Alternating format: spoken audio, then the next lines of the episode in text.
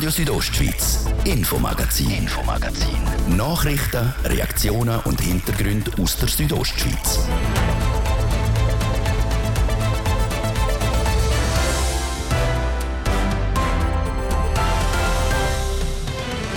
Lia Romancia hat seit gut 100 Tagen einen neuen Mann an der Spitze, der Markus Sollinger. Aber was ist Lia Romancia eigentlich?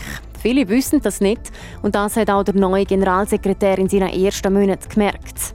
Ich habe das Gefühl, man weiß es draussen einfach nicht. Und dort braucht es Kommunikation. Wie der Markus Sollinger die Herausforderung angehen will und wie er seine ersten Monate erlebt hat. Denn die Bündner Regierung hat sich ein hohes Ziel gesteckt. 27 Wölfe will sie schiessen. Einfach dürfte das aber nicht werden. Das wird sicher so sein, dass die Wölfe durch die Entnahmen dass die scheucher werden. Der oberste Wildhüter der Schweiz über die geplanten Wolfsabschüsse in Graubünden. Und Hobbyköchinnen und Gourmetfans dürfen sich freuen. Überall hat es Pilzli dran, Pilzli dran, Pilzli dran. Überall hat es Pilzli dran. Ich hasse da, ich hasse da. Champignon und Morcheln. Ich könnte so könnte es schon bald in den Südostschweizer Küchen tönen. Das Pilzjahr 2023 sieht nämlich vielversprechend aus. An was das es liegt, eine Expertin gibt Auskunft. Das und noch mehr klären wir heute im Infomagazin auf Radio Südostschweiz. Im Studio ist Jasmin Schneider. Ich wünsche einen guten Abend. Seit gut 100 Tagen hat die Romancia einen neuen Generalsekretär, der Markus Sollinger. Er leitet zusammen mit der vierköpfigen Direktion der Dachverband der rätoromanischen Sprachverbände. Doch wer ist der Mann und wie hat er sich bis jetzt bei der Lia Romancia geschlagen?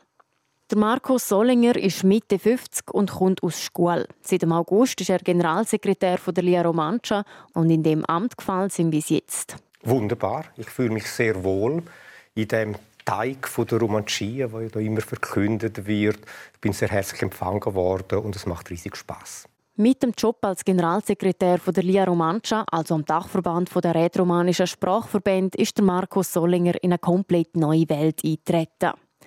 Die letzten zehn Jahre hat er im Energiesektor geschafft. Er hat als Mitglied der Geschäftsleitung vom Verband der Schweizerischen Gasindustrie die Abteilungen Marketing und Schulung geleitet. Ein großer Wechsel also. Das stimmt. Energiesektor ist ganz eine andere Materie als jetzt in der Kultur und in der Sprache drin Aber es ist Verbandswesen. Und ich bringe ein paar Jahre, also zehn Jahre genau, Verbandserfahrung mit, die ich in der Liurmanche sehr gut kann brauchen kann. Doch nochmal zurück zu den Anfängen von Markus Solinger seiner Zeit bei der Lia Romancia. Schon länger hat Lia Romancia einen Ersatz für den Diego de Plazas gesucht. Der hat in den letzten Jahren seinen Rücktritt bekannt gegeben. Im Frühling ist dann bekannt worden, dass der Markus Solinger das Amt übernimmt. Er hat dort mal gegenüber TV Südostschweiz das gesagt. Eine von meinen Aufgaben wird sein, in der Kommunikation einerseits intern mit all den verschiedenen Organisationen, die bei der Liromanschen angehängt sind, aber auch gegen extern mehr zu kommunizieren, intensiver zu kommunizieren, um aufzuzeigen, was wir hier in der Jazz Romanche überhaupt machen. Und wie sieht es jetzt, gut 100 Tage später aus? Ist Markus Solinger das gelungen? Also ich bin dran. Äh, ich habe vor wenigen Tagen am Montag Vorschläge am Vorstand gemacht, was ich alles gerne würde einführen und Änderungen machen. Und der Vorstand hat auch grünes Licht gegeben. Und das sind unter anderem die zwei Themen Kommunikation intern. Mit dem meine ich, wie bringen wir eine gemeinsame Kommunikationsplattform in der Romancia her? Dazu gehört der Austausch mit allen Sprachverbänden, die zu der Lia Romancia gehören, sowie der mit weiteren Verbänden und anderen externen Stellen und Personen. Denn viele wissen nicht, was die Lia Romancia genau macht. Die Lia Romancia tut einmal sicherstellen, dass die gesetzliche Grundlage, wo alle unsere Landessprachen verankert sind, dass die nicht erodieren tun, dass man dort eine Position einnehmen kann dann ist die Romansche da, um zu schauen, dass die Sprachen gefördert werden. Also man hat in jedem Bereich Promotion drin, Promotion in den Schulungen, Promotion in der Kultur und Promotion in der Sprache selber drin. Die Punkte der Schweizer Bevölkerung näher bringen, will Lia Romancia laut dem Generalsekretär Markus Sollinger mit der Digitalisierung, also mit Informationen über das Internet aber auch mit klassischen Kursen, wo den Leuten erklärt wird, was die Romancia genau macht.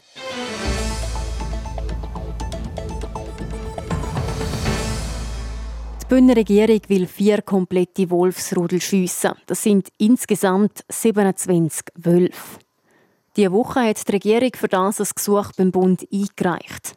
Wie realistisch das ist, dass die Wölfe alle abgeschossen werden können, jetzt im Beitrag von Laurin Michael.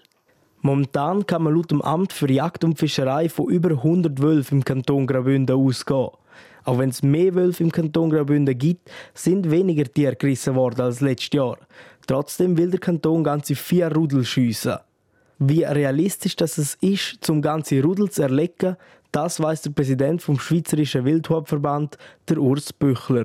Sie müssen sich vorstellen, wenn man auch an ein Rudel herkommt und in einer Aktion vielleicht zwei bis drei Wölfe nehmen dann wird das dazu führen, dass die Wölfe das Gebiet neu aufgrund von dem Eingriff grossräumig werden verloren. Es kann sein, dass sie Tal, zwei Täler weiterziehen.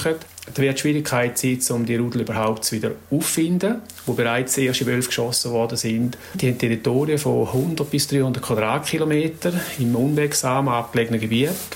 Eine weitere Herausforderung sehe ich, um die Wölfe außerhalb der Alpzeit zu finden, weil sie sich dann meistens in abgelegenen und schwer zugänglichen Gebieten aufhalten. Dazu käme, dass die Wölfe sehr lernfähig sind und sie alles machen, um eine weitere Begegnung mit der Wildhut zu verhindern, so der Urs Büchler weiter. Das wird sicher so sein, dass die Wölfe durch die Entnahmen dass die scheucher werden. Weil die Ersten, die diesen Abschüssen zum Opfer fallen, sind in der Regel junge Wölfe, unerfahrene Wölfe, solche, die nicht so misstrauisch sind. Und weil ja der Wolf das Rudeltier ist, werden die anderen Mitglieder von dem Rudel das mitbekommen und die werden alles unternehmen, um so weitere, weitere Begegnungen äh, können zu verhindern. Wenn man den Leitwolf von einem Rudel erlegen würde, können es aber zu Schwankungen innerhalb von einem Rudel kommen. Das, weil der Wolf ein hochspezialisiertes Rudeltier sei und in der Gruppe eine klare Hierarchie herrsche. Wenn die Alpha-Tiere werden, dann bricht das Gefühl auseinander. Es kann sein, dass dann halbwüchsige äh, Wölfe dann einfach wieder grossräumig anfangen umeinander zu suchen. Und äh, unter Umständen durch das vielleicht auch wieder Ansiedlungen herkommen, durch das unter Umständen auch häufiger dann auch zu Schaden gehen. Ist nicht ausgeschlossen. Ein Eingriff in ein Rudel müsse also gut geplant sein. Wo und vor allem welche Wölfe das geschossen werden die. Da kann man sich ja fragen, wie denn die Wölfe ausgewählt werden. Es wird eine Art wie eine Selektion geben, dass halt die, immer die scheucheren Tiere, die werden überleben, die werden ihre Erfahrung können im Rudel weitergeben und die, die zu wenig schüch sind, zu wenig misstrauisch, zu wenig schlau quasi, die werden halt dann ausfallen. Das sind dann die, die dann auch abgeschossen werden. Schlussendlich liegt es bei den Kantonen zum Entscheiden, was und wie sie es machen. Der Kanton Graubünden erwartet den Entscheid vom Bund, ob die 27 Wölfe geschossen werden dürfen, bis am 15. November. Wenn also die Gesuche vom Bund bewilligt werden, hat der Kanton Graubünden bis Ende Januar Zeit, um die ausgewählten Wölfe zu schiessen.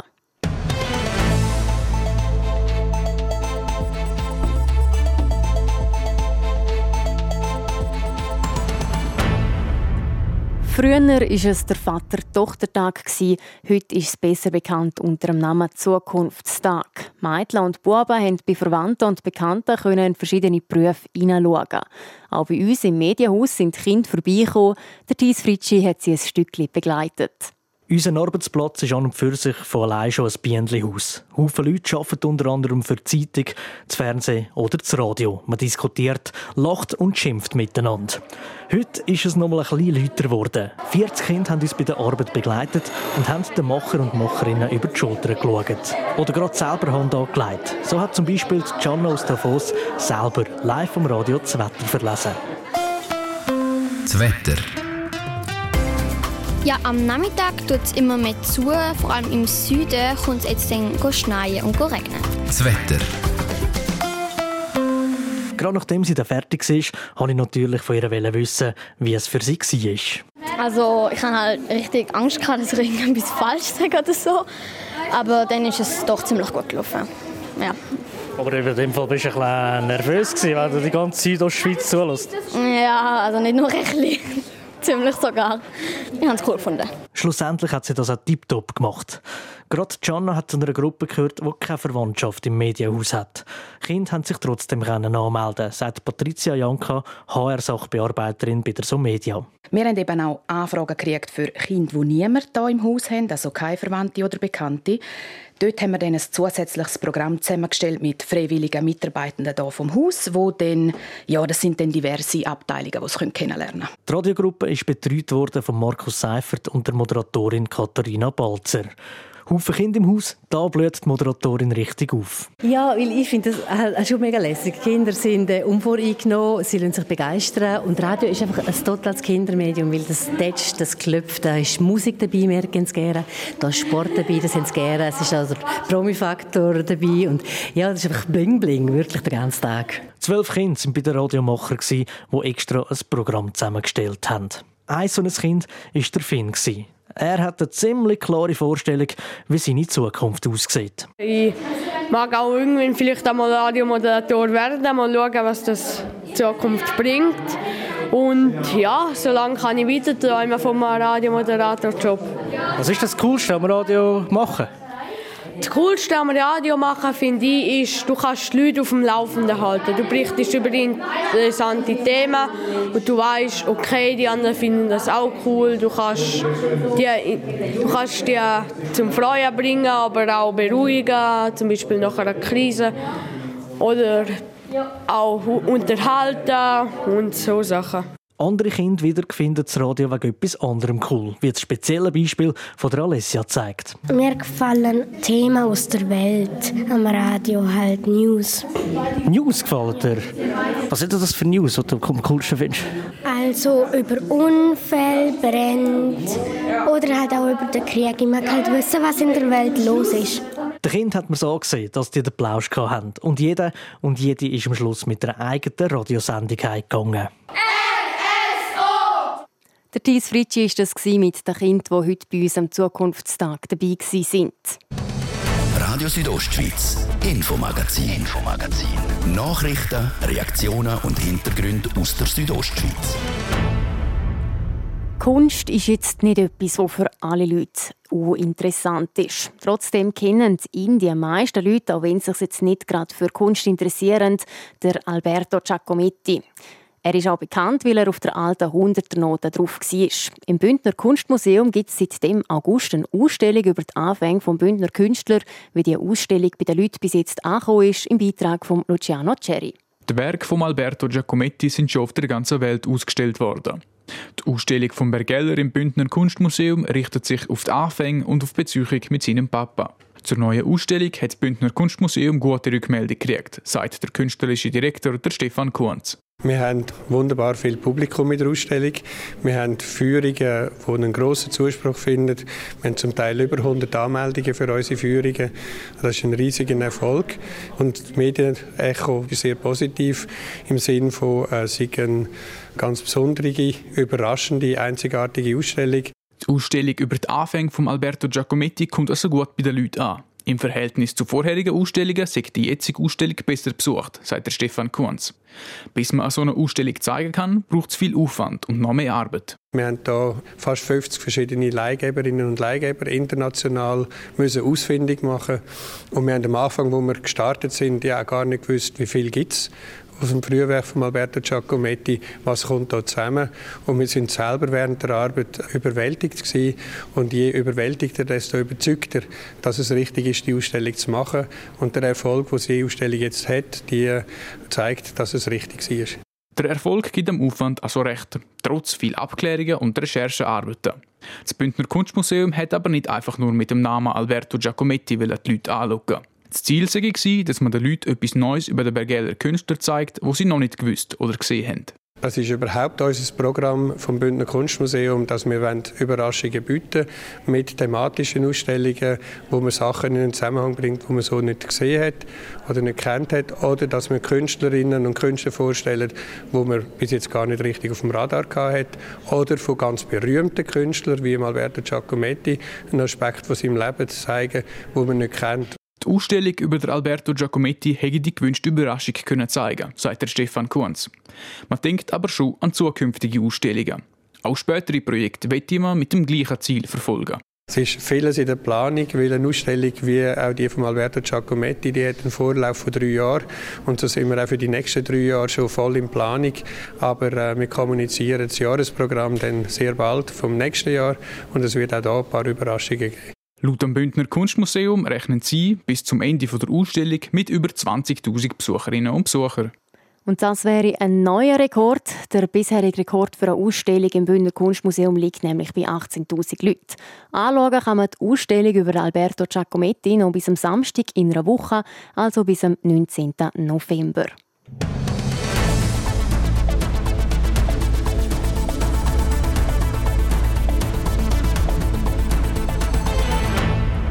Morchla, Steinpilz, Eierschwämme. Es gibt etwa 7000 Pilzarten. Das Pilzle ist in Graubünden das ganze Jahr erlaubt und ist für viele zum Hobby geworden. Pro Person darf man zwei Kilo Pilz pro Tag mitnehmen und das ist in dem Jahr bis jetzt sicher ein paar Mal möglich gewesen. 2023 ist nämlich ein Ausnahmejahr. Der Beitrag von der Sarina von Wiesenfluh.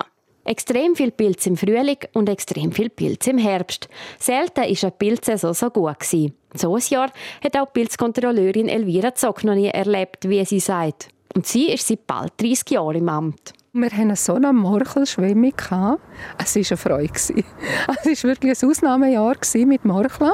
Nachher ist es weitergegangen, vor allem September und Oktober haben wir Steinpilzschwemmung. Damit ein Pilz wächst, braucht er vor allem warmes und feuchtes Klima. Das Wetter hat das Jahr aber nicht immer mitgespielt.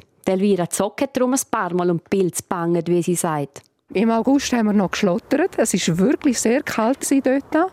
Und war dann auch ein bisschen stagnierend gegen Ende August mit dem Pilzvorkommen. Aber nachher, September, haben wir lang schön und wieder längere Phasen mit Regen.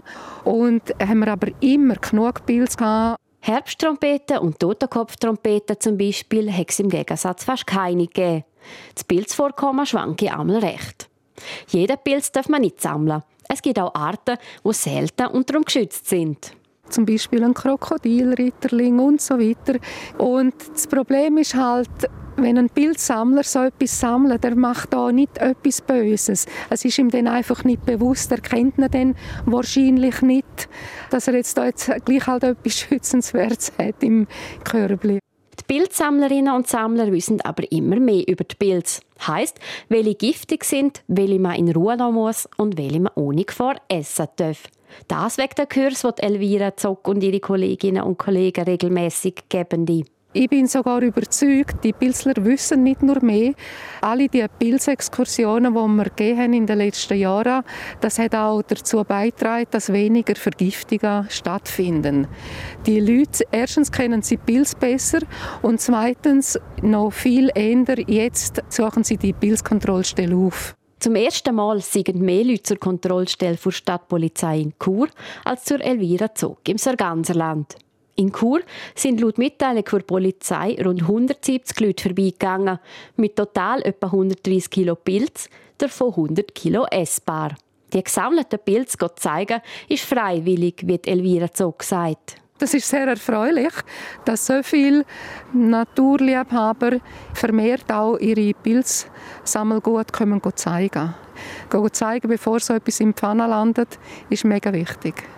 So können nämlich Vergiftungen vermieden werden und seltene Pilze bleiben der Natur erhalten. Die Hauptsaison zum Pilzeln ist jeweils von Juli bis Ende Oktober. Pilzeln dürfen aber das ganze Jahr. Pilz hat es schliesslich genug.